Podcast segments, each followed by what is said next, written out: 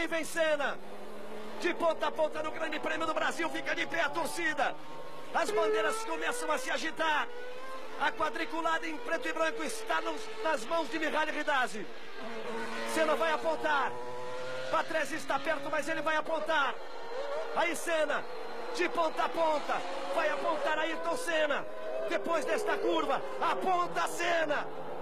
Vem pra reta, vai pra vitória. Mihaly Ridazzi, Ayrton, Ayrton, Ayrton Senna do Brasil. De ponta a ponta ele vence em Interlagos. Uma grande vitória de Senna. De ponta a ponta, ele vibra muito.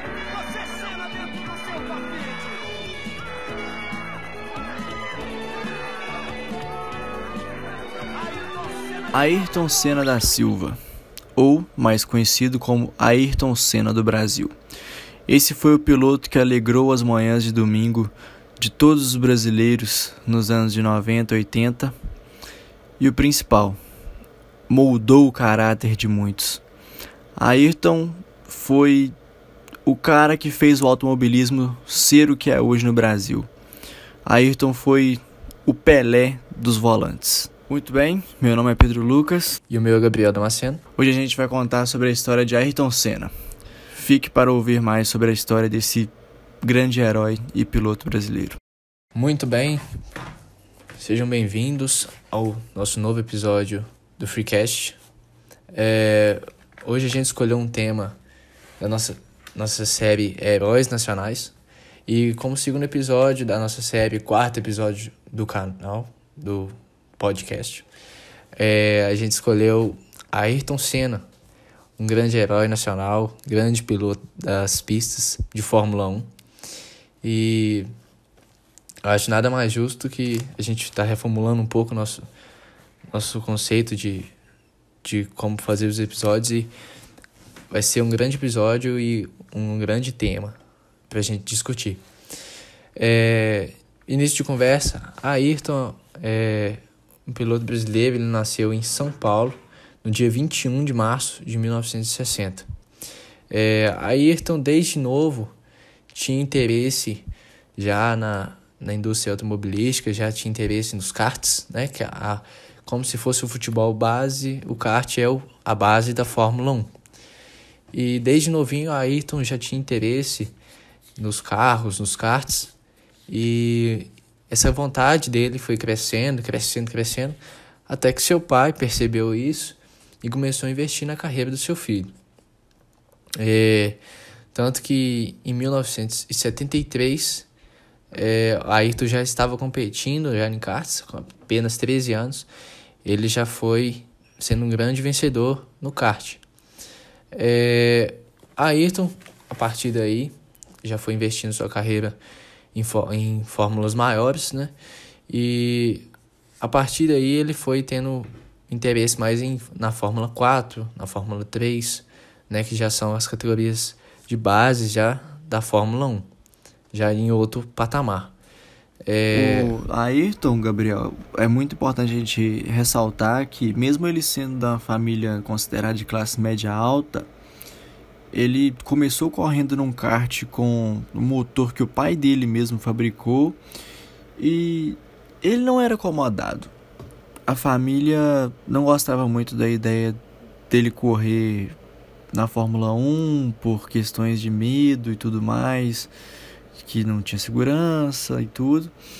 Mas chegou uma fase da sua vida que ele parou de correr. Mesmo ganhando tudo, ele não tinha patrocínio quando ele estava nas bases, se eu não me engano era na Fórmula 3. Ele não tinha patrocínio, ele não queria que seu pai continuasse pagando aquilo a família não, não tinha apoio da família e ele resolveu ir embora. Largou tudo e foi trabalhar na metalúrgica do pai. Ele ficou totalmente sem brilho fazendo as tarefas na metalúrgica do pai. Ele era aquele garoto triste. Se percebia nitidamente que ele não queria estar ali, que ele queria estar nas, estar nas pistas. os pais dele, percebendo todo aquele sofrimento do, do garoto, deixaram, decidiram, ó, já que não dá para segurar ele aqui, deixa ele voltar. Deixaram ele voltar para para as pistas e aí ele nunca mais parou e a gente vai ver que história maravilhosa que foi.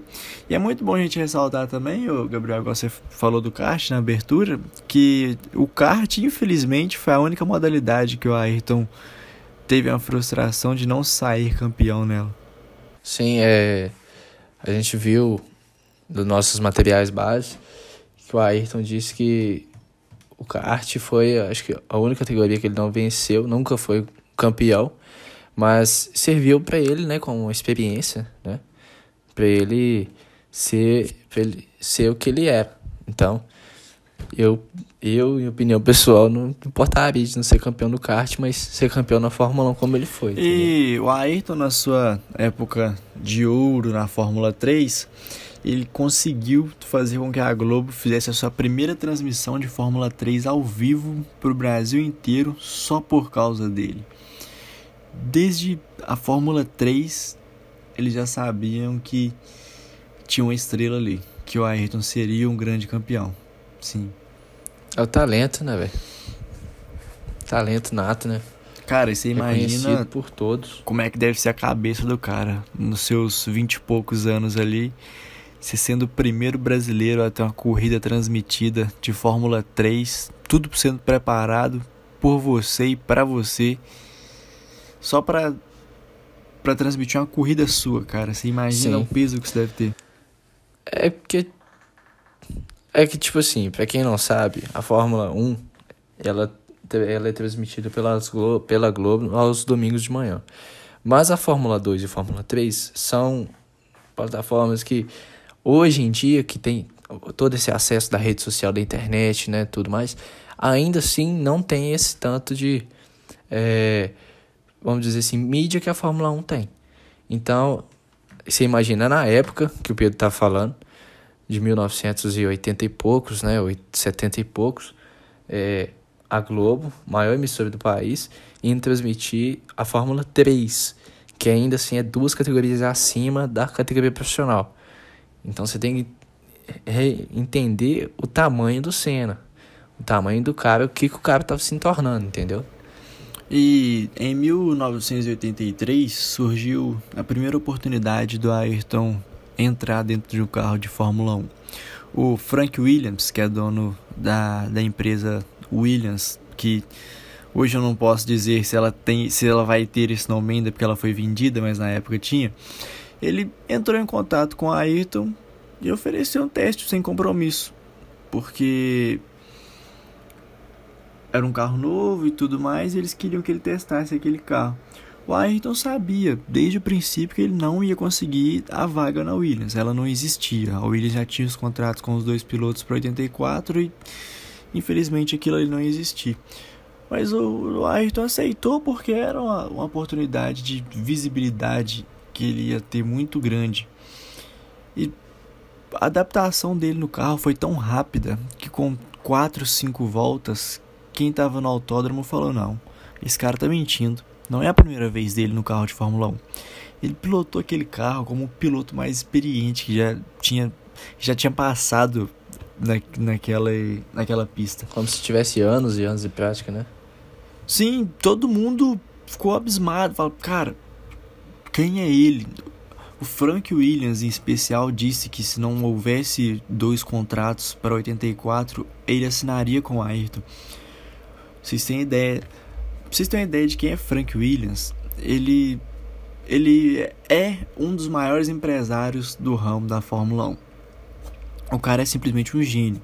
E um garoto ser elogiado dessa maneira por uma das pessoas mais influentes da Fórmula 1 é algo surreal. Então, todo mundo ali já percebia que estava nascendo um grande piloto. Aí, já saindo da Fórmula 3, indo para a Fórmula 1 em 1984, ele foi para Toleman. Toleman era uma equipe horrível de um carro que, meu Deus do céu, era para meio de tabela para baixo. O Ayrton não ia conseguir brigar por nada E se quisesse se manter na Toleman naquela equipe, ele teria que ele teria um trabalho imenso, porque o carro era realmente horrível. E na sua primeira corrida oficial pela Fórmula 1, ele já conseguiu marcar ponto e vale ressaltar que não é como hoje em dia. Antigamente só os seis primeiros marcavam pontos. E quando terminou a corrida, o Ayrton não conseguia sair do carro, ele teve irritação em todos os músculos. Porque o carro era horrível, era um carro duro, dava coice. Os carros daquela época da Fórmula 1 não tinha essa modernidade que tem hoje. Você tinha que passar a marcha na mão ali, não, não tinha nada de volante, passar no volante não. E quando acabou a corrida, ele percebeu que ele não estava preparado fisicamente e nem mentalmente para ser um grande piloto. E desde então ele botou na sua cabeça que pra, se ele quisesse ser o melhor, ele ia ter que trabalhar nisso. E ele foi o primeiro a pensar dessa maneira. Ele que inovou isso de preparo físico para piloto de Fórmula 1. E aquilo ali passou a ser o seu diferencial nas pistas. É, para todo toda pessoa que eu considero que é gênio, são poucas pessoas, né? Mas eu considero a pessoa que é gênio, o meu requisito é a pessoa ser, ela pensar à frente da época dela.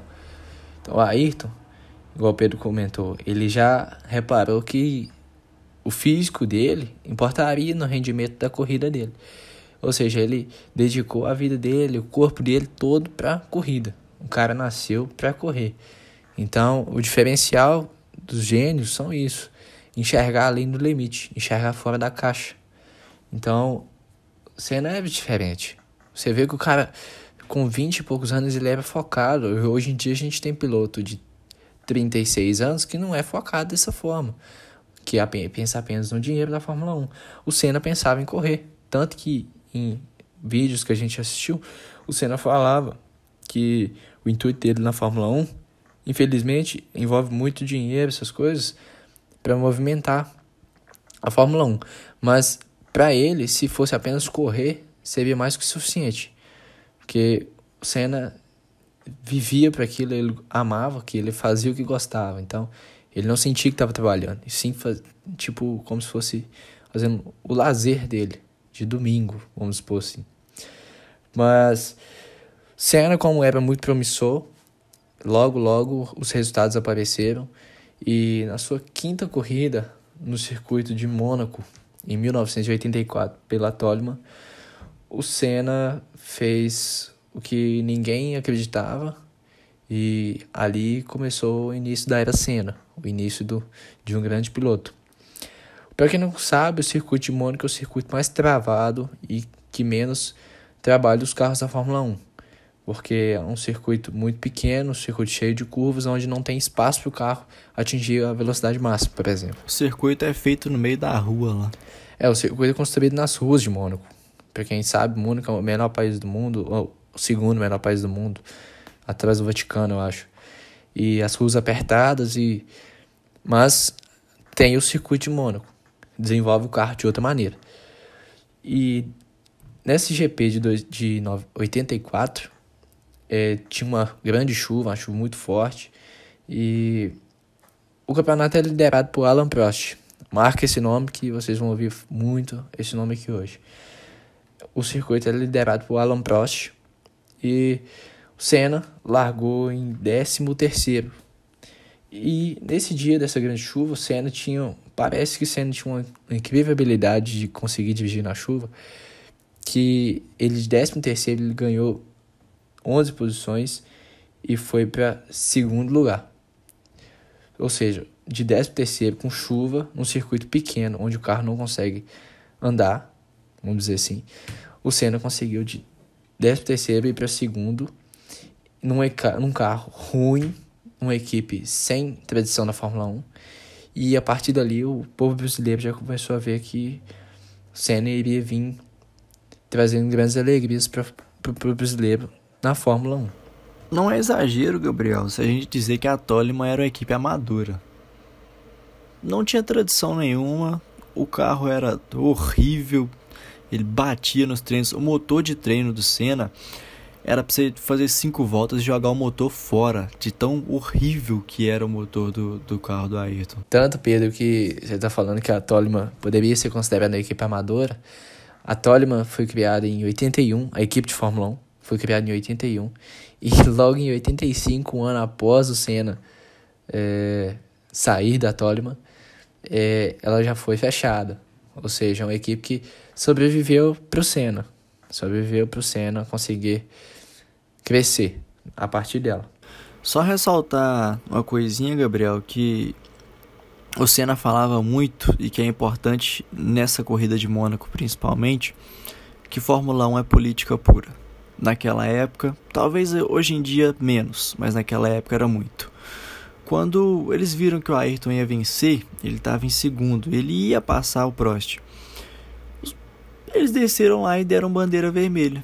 Simplesmente cancelaram a corrida, pararam a corrida. Eles literalmente roubaram o Senna, não deixaram ele vencer aquela corrida, impedindo ele de ter a sua primeira vitória. E já no ano seguinte, 1985, o Ayrton foi para a Lotus que era uma equipe muito melhor que a Toleman, mas ainda não era um carro de ponta. Poste mediano. É, esse sim era um carro para brigar meio de tabela. Thunderwood, talvez o ponto mais perigoso do circuito. Passe abre. Momentos mais emocionantes que um brasileiro já viu em Fórmula 1. É realmente incrível. Aí está o replay de novo. São muitos e muitos anos acompanhando esses carrinhos correndo na pista. Mas bate mais forte o coração e dá emoção realmente. É um novo talento brasileiro surgindo nas pistas. Ayrton Senna ocupa a segunda posição e passa por Nick Lauda. A partir daí, em 85, Senna já com a Lotus, uma equipe bem melhor, ele realiza no dia 21 de abril de 85 uh, o GP de Portugal. E nesse dia o Senna estava com sua inspiração no máximo. Ele fez a sua primeira, seu primeiro GP com a sua primeira pole position. Senna ficou desde a primeira volta até a última volta em primeiro lugar, fez a melhor volta da corrida. Foi uma corrida foi inesquecível para o Senna, porque a primeira, GP, a primeira vitória de GP primeiro lugar em todas as voltas, melhor volta. Então, a partir dali, a gente já tinha certeza que o Senna viria para brigar por grandes coisas na Fórmula 1. Naquele, naquele dia, tava caindo um toró d'água, mas uma chuva que, se fosse hoje em dia, não, não haveria largada naquela, naquelas condições. Os carros não iriam sair do box. E como era a marca registrada de Senna, o pessoal do, da rádio da equipe da Lotus falou para ele: Pô, o que que tá acontecendo que você tá passando todo mundo? Porque de, de tirando o terceiro colocado, o terceiro colocado para trás, o Senna deu uma volta em todos os outros pilotos. Ele falou: é, falou, os caras estão fazendo com a, as curvas com segunda marcha com todo cuidado, eu tô fazendo de terceira e quarta. O Senna tinha para ele que é muito melhor você manter o carro acelerando, acelerado e estável do que freando aquilo e derrapando, aquaplanando para todo lado. Sim, e nesse dia, vamos, como a gente já disse, o carro da, da Lotus não era grandes coisas também, mas era melhor que o da Toleman. Mas nesse dia, em 85, o Senna correu com o carro com câmbio manual, ainda já o câmbio na mão ali. Você imagina a dificuldade do piloto e limpar o visor, porque não tem como, tá molhado, tem que passar a mão limpar o visor, segurar o volante, trocar a marcha e, além de tudo, o carro ainda não tinha controle de tração. Ou seja, era um, Fusca melhorado ali na, na pista de corrida, fazendo 300 km por hora. Então, é, realmente, os carros eram inferiores aos de hoje. A corrida era desgastante, mas é memorável para o Senna, né? E Infelizmente, se ele tivesse inteligente até hoje, eu acredito que seria uma das corridas mais importantes para a vida dele. Uma carreira fantástica em todas as categorias inferiores. No seu primeiro ano numa equipe competitiva. Ele vem pela reta, O diretor da prova faz outro sinal. Olhou o cronômetro. Bandeirada para ele. Ayrton Senna. Ayrton Senna vem do Grande Prêmio de Portugal. Em 1985, ele tirou o pé de uma vez, o Nigel Mansell jogou o carro fora. Ele já abriu o cinto, ergue os braços. Ayrton Senna faz a sua festa do história. Em 1986, Gabriel, teve um episódio que, para mim, foi um dos atos mais heróicos e marcantes do Senna. O Brasil havia acabado de ser eliminado na Copa do Mundo pela França e o Senna tinha uma corrida em Detroit. Ele venceu aquela corrida e como o pessoal da equipe dele eram todos franceses, ele, ele disse mesmo na entrevista que eles ficaram tirando sarro dele o dia todo.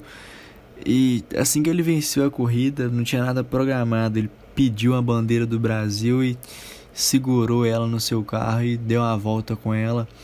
E aquilo ali foi como uma resposta, porque o brasileiro, o brasileiro não gosta de futebol, o brasileiro não gosta de tênis, o brasileiro não gosta de Fórmula 1, o brasileiro gosta de vencer. Com Aquele dia, o Senna inflou o ego de todos os brasileiros. E ali, ali, ele transformou a Fórmula 1 no futebol.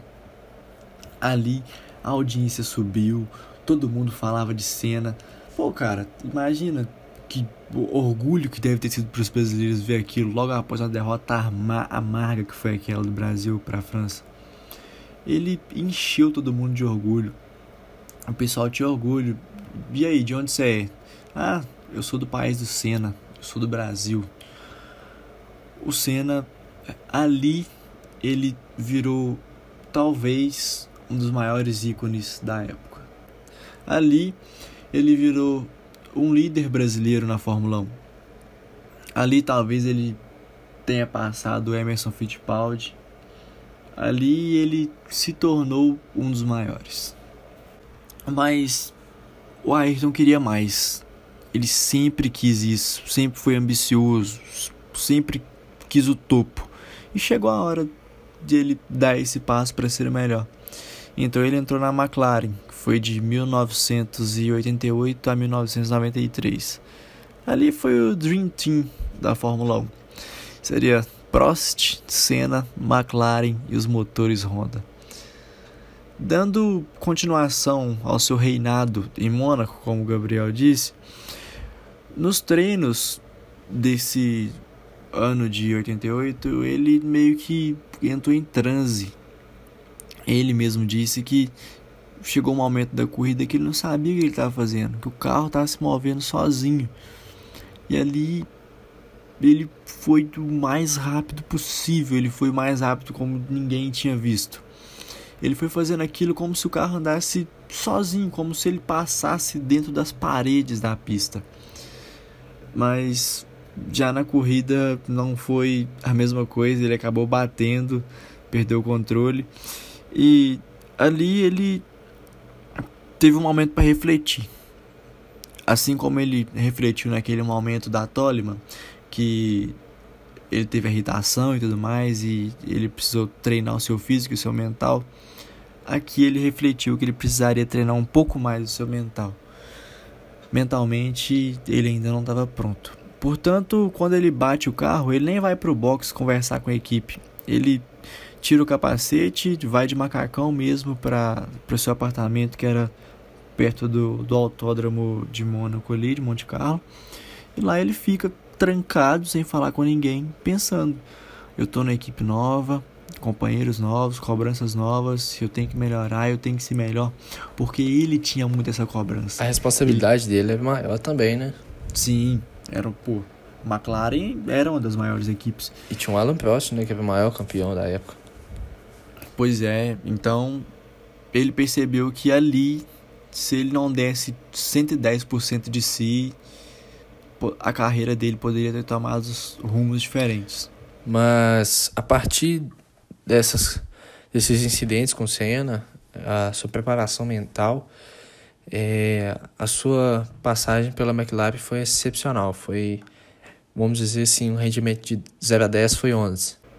Sim, nesse mesmo ano que aconteceu esse episódio de Mônaco, Senna ganhou seu primeiro campeonato mundial. Sim. Depois dessa reflexão que ele teve.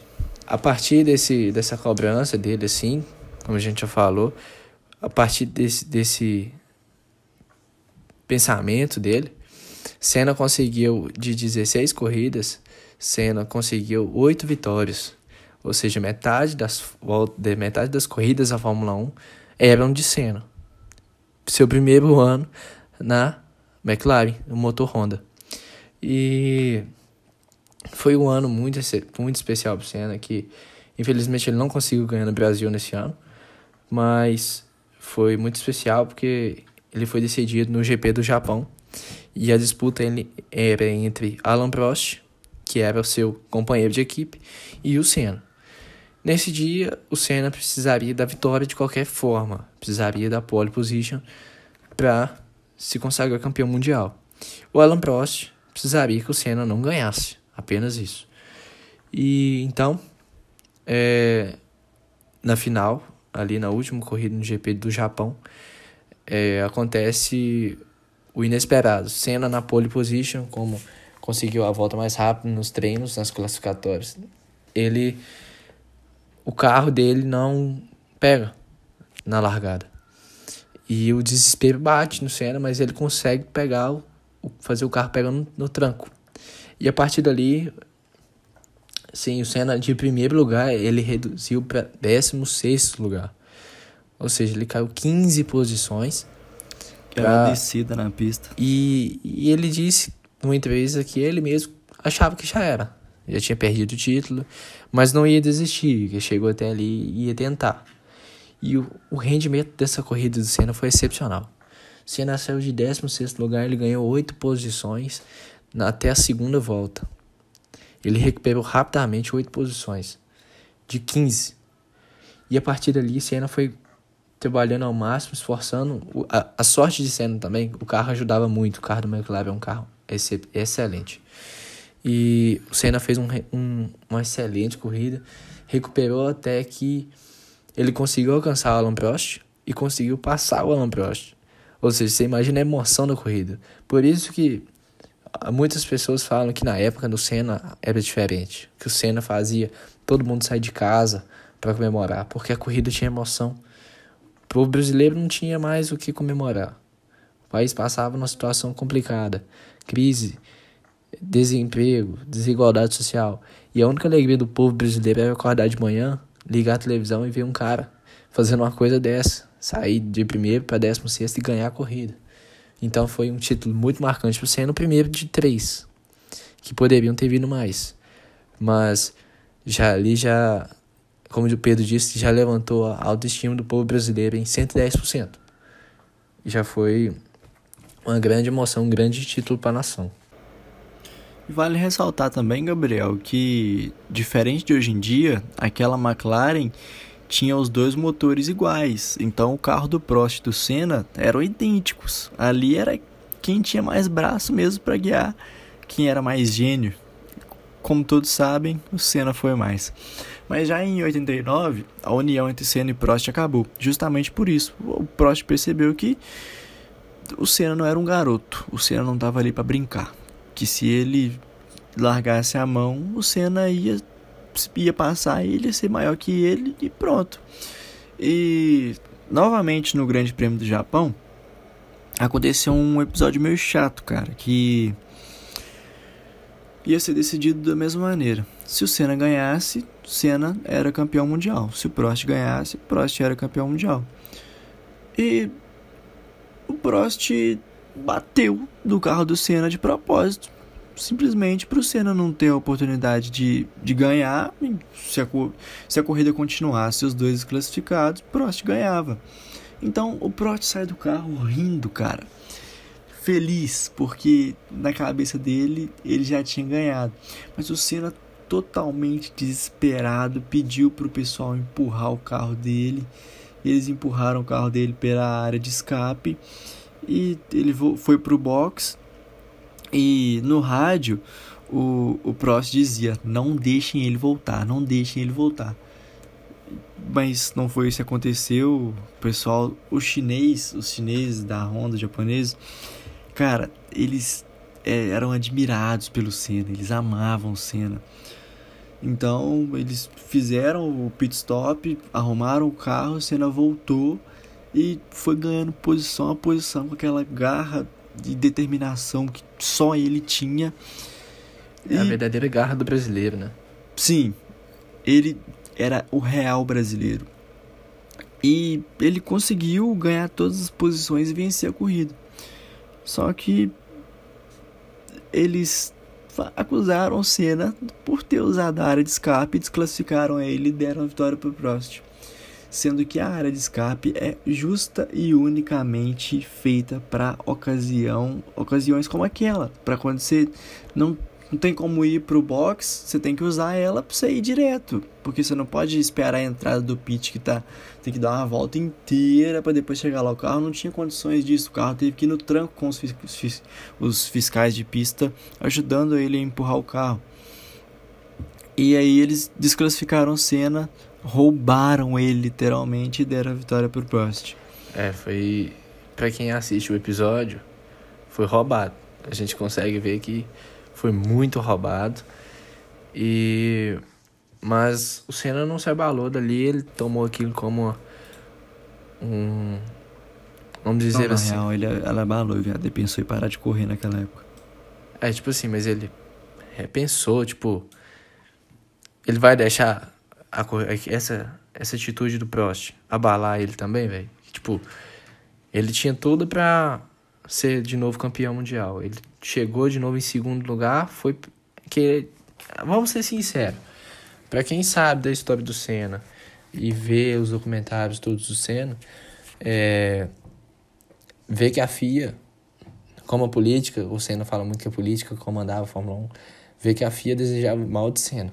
Desejava que Alan Prost fosse campeão e que Senna nunca ganhasse. Porque e Senna... a FIA, para quem não sabe, é quem faz a legislação da Fórmula 1, vamos dizer assim. É, a Federação Internacional de Automobilístico. Então, é, a FIA controlava a Fórmula 1 para o Senna não ganhar.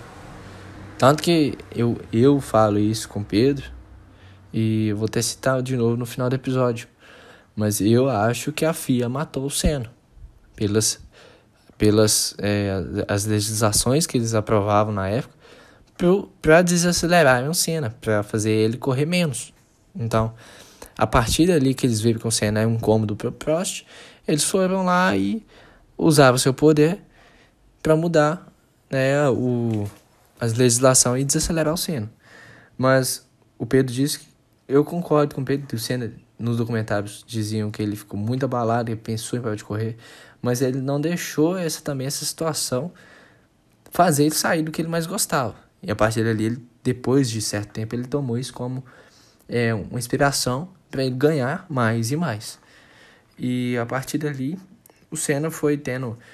É, teve um tempo sem ser campeão mundial. E em 1990, o Prost saiu da McLaren, foi para a Ferrari. E o Ayrton ficou mais leve permanecendo na McLaren. O segundo piloto foi escolhido por ele. Eles eram amigos, sim, e mais amadurecidos, como o Gabriel disse. No Grande Prêmio do Japão de 90, valendo o campeonato mundial novamente entre Prost e Senna, o filme se repetiu. Só que dessa vez foi ao contrário. Mais experiente também. Né? O Prost, que tinha jogado o carro em cima do Senna um ano antes para sair campeão, dessa vez o, o Senna jogou o carro para dentro na curva e literalmente entrou dentro do carro do Prost com toda raiva para lavar a alma, para descontar aquilo que ele tinha feito. E se a corrida continuasse como continuou, Senna seria um campeão. Mas depois do resultado, com a cabeça fria, Senna foi dar entrevistas e você via que ele estava com um semblante triste. Ele não estava feliz com o seu resultado.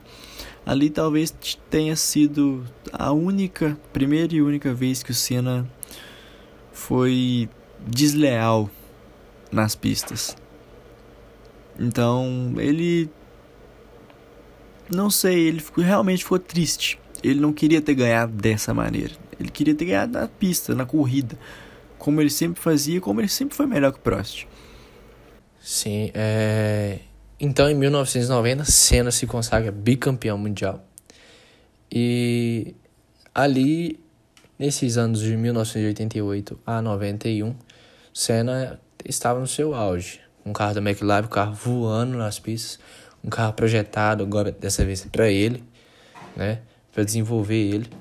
E Senna se dava muito bem com a equipe, era considerado uma família. E em 91, o Senna é, também se tornou tricampeão mundial com o carro da McLaren. Foi uma excelente campanha, mas o fato que marcou mais é que até 1991 o Senna não tinha ganhado o GP do Brasil. E então em 91 o Senna se consagra tricampeão mundial, mas eu acho que Senna para completar sua carreira e deixar ela 100% do jeito que ele queria, ele ainda não tinha ganhado no GP do Brasil. E ganhar em casa sempre é bom, né? E Senna foi lá e uma corrida emocionante também, porque Senna teve o seu carro, ele travou na sexta marcha a partir de não sei qual volta mais, mas estava no meio da corrida praticamente. E Senna foi lá e conseguiu vencer a corrida com a sexta marcha do carro engatada e o seu desgaste era tanto que Senna não conseguiu sair do carro sozinho. Ele precisou de ajuda dos bombeiros para ser retirado e teve seu braço, seu ombro deslocado, parece, uma dor insuportável. E até que a gente vê no pódio a dificuldade dele de levantar a garrafa de, cham de, cham de champanhe e até de levantar a bandeira do Brasil, mas ele foi lá e conseguiu levantar. Ele já havia tentado tantas vezes, tantas vezes e falhado, que parece que ele tinha percebido que ia ser a última chance dele no Grande Prêmio do Brasil. Ele tirou forças de, de dentro de si mesmo, de onde não tinha. Parece impossível pilotar um carro de Fórmula 1 na sexta marcha, mas ele pilotou e, e venceu. Venceu e, e desmaiou. E ali, para mim, foi o seu momento mais heróico. Ele vencendo o Grande Prêmio do Brasil. Os fiscais de pista comemorando ao lado do carro dele. Ele travado dentro do carro, todo mundo tirando ele, o Sid Watkins, que era o médico da, da Fórmula 1, tirando ele de dentro do carro. E no pódio, ele levantando o troféu, ele foi levantar o troféu, o troféu desceu de novo ele não conseguia esticar o braço. Para mim, esse momento, quando eu lembro de cena, eu sempre lembro desse momento. A vitória no Grande Prêmio do Brasil, ele desmaiando após vencer a corrida, a emoção dele dentro do carro é algo que molda caráter. A emoção de cena após vencer o Grande Prêmio do Brasil dentro daquele carro, gritando, nem ele acreditava. Aquilo ali para mim não tem prova maior do amor do Senna pelo Brasil, do patriotismo dele, do que aquela reação. Ali ele parecia uma criança ganhando um presente. A felicidade dele era imensa. Os gritos dele, além de felicidade, também eram de dor, né? Que Senna estava sentindo muitas dores ali naquele momento, pelo fato do carro ter agarrado na sexta marcha. E você imagina a direção de um carro a 300 km por hora você tem que controlar ele no braço. É um desgaste muito grande, mas a sorte que era o Senna, né? Vamos ser sinceros. Era o Senna e ele tinha se preparado para aquilo, tinha habilidade suficiente para controlar o carro.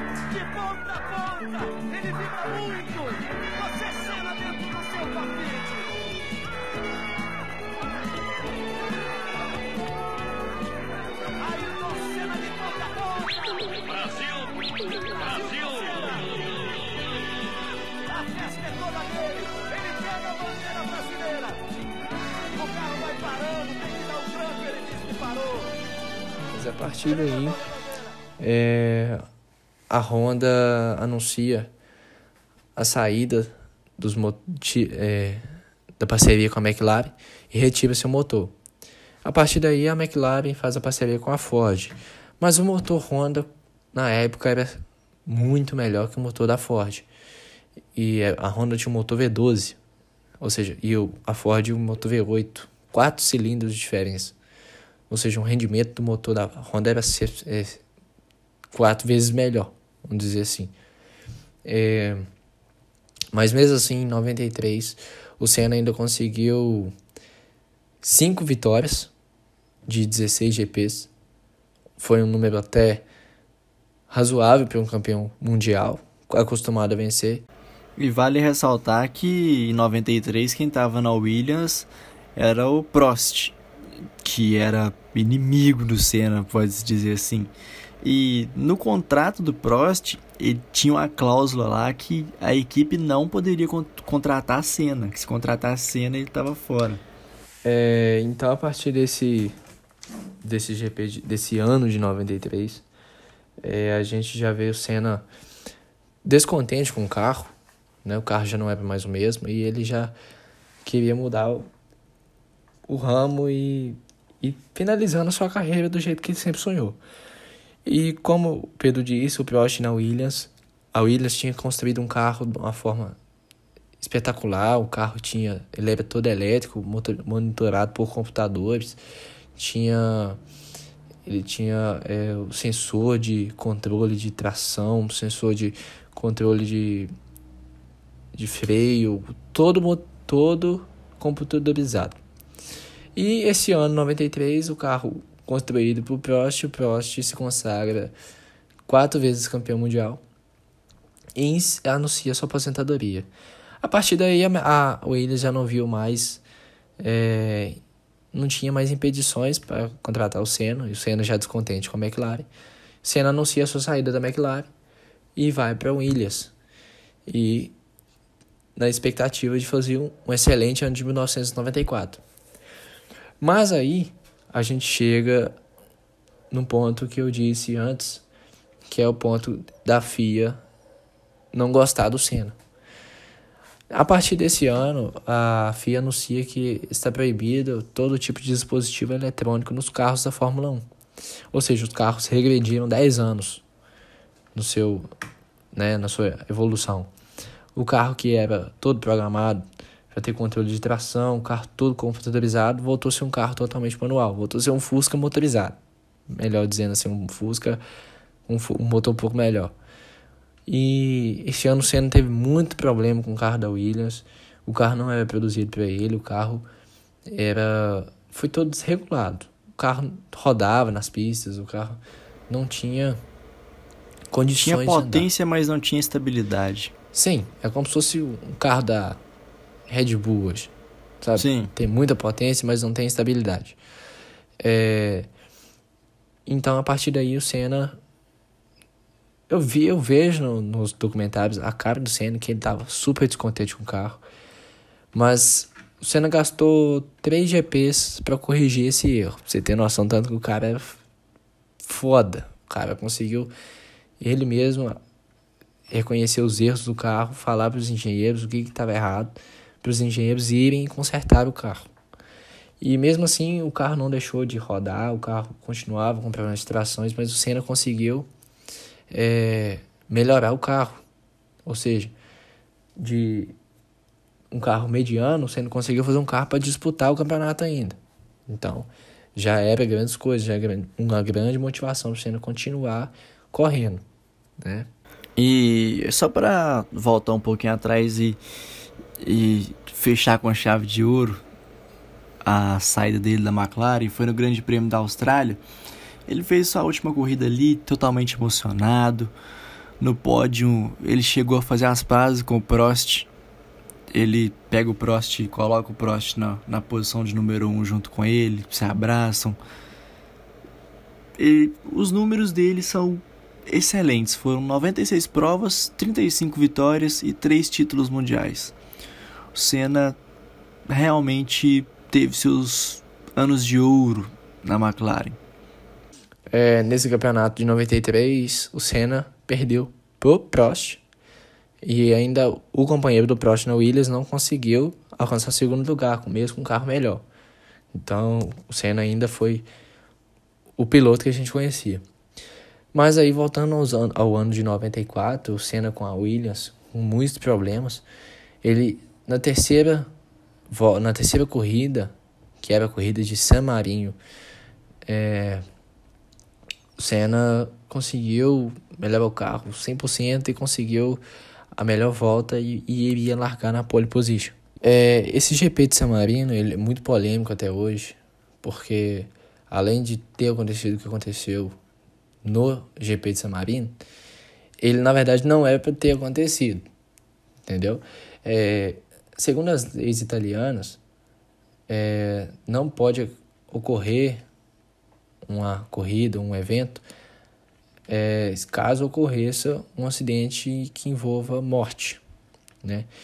E esse GP, ele parecia ser tão amaldiçoado porque na sexta-feira o piloto Rubens Barrichello, Rubinho Barrichello, que a gente conhece, ele bateu numa das curvas do, do, do circuito.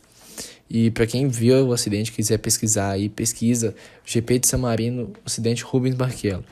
O Rubinho bate extremamente forte na, na, nos pneus. O carro dele, o carro voa. O Rubinho, é, graças a Deus, ele só machucou a mão e deu um corte na boca, se eu não me engano. E o carro dele voa. Sim, é, mas comparado à situação que a gente vê no acidente, é era para ter sido uma coisa catastrófica. Ele engoliu a né? própria língua no, no acidente. No sábado, nos treinos, nas, nas classificações já, é, ocorreu um acidente também. Só que esse acidente, infelizmente, a gente não teve a sorte que o Rubinho teve. O nome do piloto era o Roland Hartzenberg. O Roland era piloto da Sintec, uma equipe mediana, de porte baixo na Fórmula 1. E no sábado ele sofreu um acidente e infelizmente ele, o acidente dele foi fatal. E ele morreu nesse dia, depois de ser levado ao hospital, com toda a pressa, mas mesmo assim não resistiu aos ferimentos. Teve várias lesões, vários traumatismos e não conseguiu sobreviver. E segundo as leis italianas, como eu disse, não pode ocorrer um evento após é, acontecer um, uma morte, alguma coisa assim, né? E a FIA desrespeitou essa lei italiana e disse que o evento tinha que continuar, porque senão eles iriam tomar prejuízos financeiros. Até aí tudo bem. Mesmo assim, não faz sentido manter um evento, mesmo ocorrendo uma morte, até um desrespeito com o piloto. Mas aí tudo bem, quem é piloto tinha que continuar com a corrida. E Senna, é, nervoso porque não tinha conseguido uma vitória até ali, terceiro GP já, um piloto do seu patamar. Aquilo estava incomodando ele. E a gente entra agora numa parte triste da carreira do Senna, que é a sua última corrida, né? Para quem não sabe, Senna é, teve um acidente nessa corrida de, de San Marino na sétima volta. Ele foi fazer uma curva, a curva tem um nome, mas eu não me lembro de cabeça agora. A Tamborella. É, o carro do Senna travou a direção, assim como de, o, os engenheiros dizem, que o carro do Senna travou a direção e ele estava nessa curva, era uma curva, uma curva aberta, uma curva alta. E ela já vinha direto para uma reta. E o carro já estava na velocidade de 300 km por hora. Então o Senna, quando viu que a direção travou, ele tentou frear, mas mesmo assim o carro ainda, quando bateu, bateu a 200 km por hora. Mas essa batida de 200 km por hora não mataria o Senna. O que matou o Senna, na verdade, foi uma parte da asa dianteira, ela arrancou no impacto e acertou o capacete de Senna, fazendo que ele tivesse um traumatismo craniano. E a partir daí é, ficou toda aquela tensão na corrida. O pessoal não sabia que aqueles pessoa, aquelas pessoas que ficam ali ao redor da pista, caso aconteça um acidente, para ajudar a socorrer o piloto, eles não mexiam em Senna porque viram a gravidade do acidente. O Senna não reagia a nada. E eu lembro que eu vi uma, um vídeo até desse GP, eu assisti essa corrida. É, o Galvão Bueno tenso, falando, narrando a Fórmula 1 e dizendo que o Senna mexeu a cabeça. O Senna no vídeo, o Senna mexe a cabeça de um lado para o outro. Mas essa mexida na cabeça significou que a partir dali ele já tinha morrido. Foi o tinha... último, o último movimento momento dele. dele. O último movimento. É, o Senna já tinha perdido o seu. Te dando a morte encefálica, né? A morte cerebral. E a partir dali a gente perde o nosso grande herói, nosso grande Ayrton Senna. Ele vinha em primeiro, escapou e bateu muito forte. Ayrton Senna, a batida muito forte. Ali na Tamburelo, no mesmo lugar onde Piquet e Berger bateram. Demora para chegar o socorro, demora absurda para chegar o socorro. O Senna nunca esteve totalmente confortável naquele carro, como o Gabriel mesmo disse. Até o volante do carro era diferente do volante da McLaren. Eles tiveram, o, pessoal da Williams teve que fazer uma, um corte no cockpit do, do carro para o volante ser não igual, mas pelo menos parecido com o que o Ayrton queria. E como ele disse nessa curva tamborelo, ela tem meio que uma lombada nela. Em um carro de Fórmula 1 a 300 km por hora, ele fica extremamente leve, cara. Qualquer levantadinha, você perde a direção. E infelizmente o Ayrton per perdeu a direção também quando passou nela e bateu a 200 km por hora. Como o Gabriel mesmo disse, o Ayrton falando, mexeu a cabeça a cena. Aquilo ali foi a último o último momento dele com a gente. E cara, é uma cena tão triste, tão horrível mas o pior disso tudo foi que a, a FIA resolveu recomeçar a corrida. Eles deram mais. Eles deram voltas e mais voltas em cima do sangue do Senna. Em cima do sangue de quem tanto tinha lutado pelos pilotos. De quem tanto havia pedido por segurança. Eu eu tenho para mim que naquele dia, na morte dele, quando foi confirmado, o pessoal da FIA sorriu com a morte do Senna. Com Porque certeza. eles não queriam o Senna. Com certeza. Viu? Com certeza, a FIA odiava o Senna. Dá pra ver nas as escolhas que eles faziam. Nas... Eles sempre prejudicaram a Ayrton, sempre fizeram de tudo para que ele largasse o, automo o automobilismo. Eles nunca gostaram do Senna forma que eles manuseavam a corrida para o Prost ganhar. E a partir dali que o Prost saiu, mas eles não queriam ver o Ayrton ganhando, porque se o Prost saiu, quem é concorrente do Ayrton? Ninguém. Schumacher estava no início da carreira, numa equipe mediana, então não ia fazer mal ao, ao Senna. Então, eu acredito assim. É uma teoria minha. É, não sei se é verdade, mas a gente vê tudo aí que eles fazem de tudo para o Senna não ganhar a junção dos fatos dá a entender é, isso, né, Gabriel? Entendeu?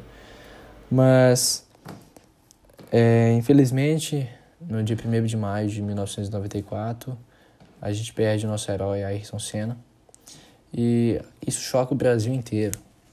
O Brasil que estava acostumado a acordar de manhã cedo, um domingo de manhã, para ver o Senna ganhar e levantar a moral da pessoa para ir trabalhar na segunda-feira, essa pessoa ficou abalada.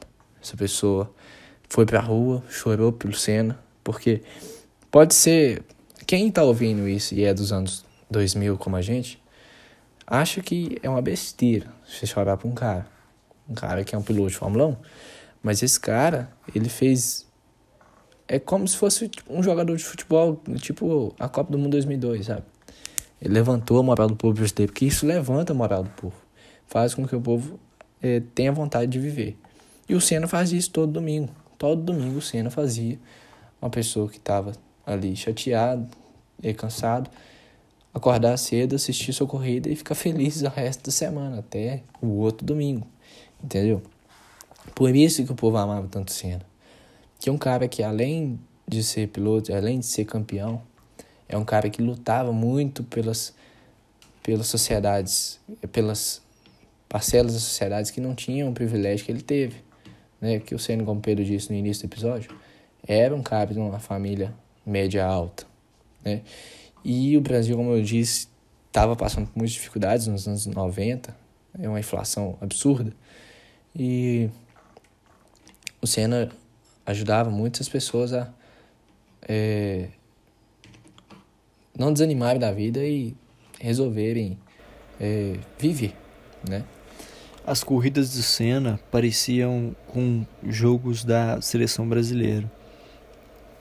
Era incrível como ele tinha o poder de juntar todas as famílias brasileiras para assistir um esporte que anos antes quase ninguém conhecia. Um esporte que não era tão famoso. Eu eu só assisto Fórmula 1 porque o Senna existiu. Se não fosse o Senna, eu provavelmente não gostaria de Fórmula é, 1. A gente teve a partir do Senna, que a gente brasileiro, a gente tem que medir as coisas a partir do Senna. A gente não vai ter, eu acredito, ninguém igual o Senna.